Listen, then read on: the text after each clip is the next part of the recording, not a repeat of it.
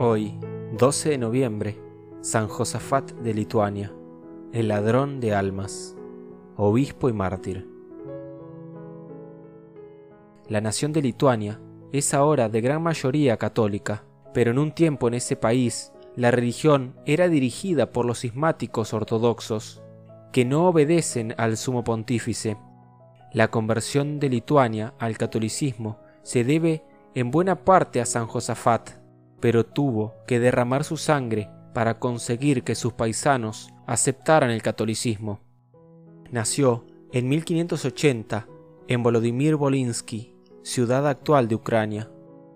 De padres católicos fervorosos, su madre le enseñó a mirar de vez en cuando el crucifijo y pensar en lo que Jesucristo sufrió por nosotros, y esto le emocionaba mucho y le invitaba a dedicar su vida por hacer amar más a nuestro Salvador. Para su fortuna, se encontró con dos santos sacerdotes jesuitas que le fueron guiando en sus estudios y lo encaminaron hacia el monasterio de la Santísima Trinidad en Vilma, capital de Lituania, y se hizo religioso, dirigido por los monjes basilianos en 1604. En 1595, los principales jefes religiosos ortodoxos de Lituania habían propuesto unirse a la Iglesia Católica de Roma, pero los más fanáticos ortodoxos se habían opuesto violentamente y se habían producido más desórdenes callejeros. Con sus sabias conferencias lo fue convenciendo poco a poco de que la verdadera iglesia es la católica y que el sucesor de San Pedro es el sumo pontífice y que a él hay que obedecer.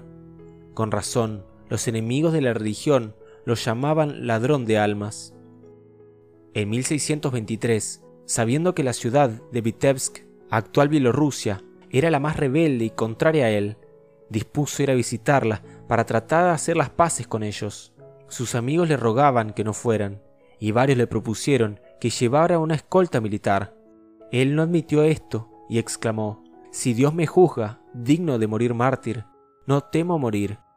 El recibimiento fue feroz, insultos, pedradas, amenazas.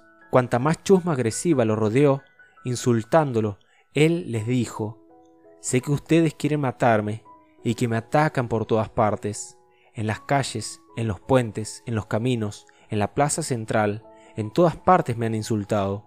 Yo no he venido en son de guerra, sino como pastor de las ovejas, buscando el bien de las almas, pero me considero verdaderamente feliz de poder dar la vida por el bien de todos ustedes.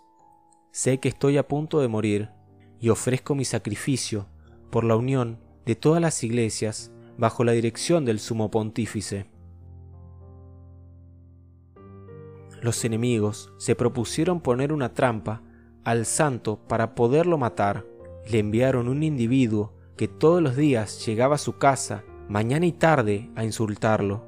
Al fin, uno de los secretarios del arzobispo detuvo al insultante para que no faltara más al respeto al prelado, y esta era la señal que los asesinos buscaban, y se lanzaron a despedazar a todos los ayudantes de San Josafat. Cuando él vio que iban a matar a sus colaboradores, salió al patio y gritó a los atacantes, Por favor, hijos míos, no golpeen a mis ayudantes, que ellos no tienen la culpa de nada. Aquí estoy yo para sufrir en vez de ellos. Al oír esto, los jefes de la sedición gritaron, Que muera el amigo del Papa y se lanzaron contra él. Le atravesaron con una lanza, le pegaron un balazo y arrastraron su cuerpo por las calles de la ciudad y lo echaron al río Divna. Era el 12 de noviembre de 1623. Meses después, los verdugos se convirtieron a la fe católica y pidieron perdón por su terrible crimen. El Papa ha declarado a San Josafat patrono de los que trabajan por la unión de los cristianos. La sangre de los mártires es semilla de los nuevos cristianos. Oración a San Josafat. En el nombre del Padre y del Hijo y del Espíritu Santo. Amén. Aviva, Señor, a tu iglesia, el espíritu que impulsó a San Josafat, obispo y mártir, a dar la vida por su rebaño, y concédenos por su intercesión que ese mismo Espíritu nos dé fuerza a nosotros para entregar la vida por nuestros hermanos, por nuestro Señor Jesucristo, tu Hijo, que vive y reina contigo en la unidad del Espíritu Santo y es Dios, por los siglos de los siglos. Amén. San Josafat, ruega por nosotros.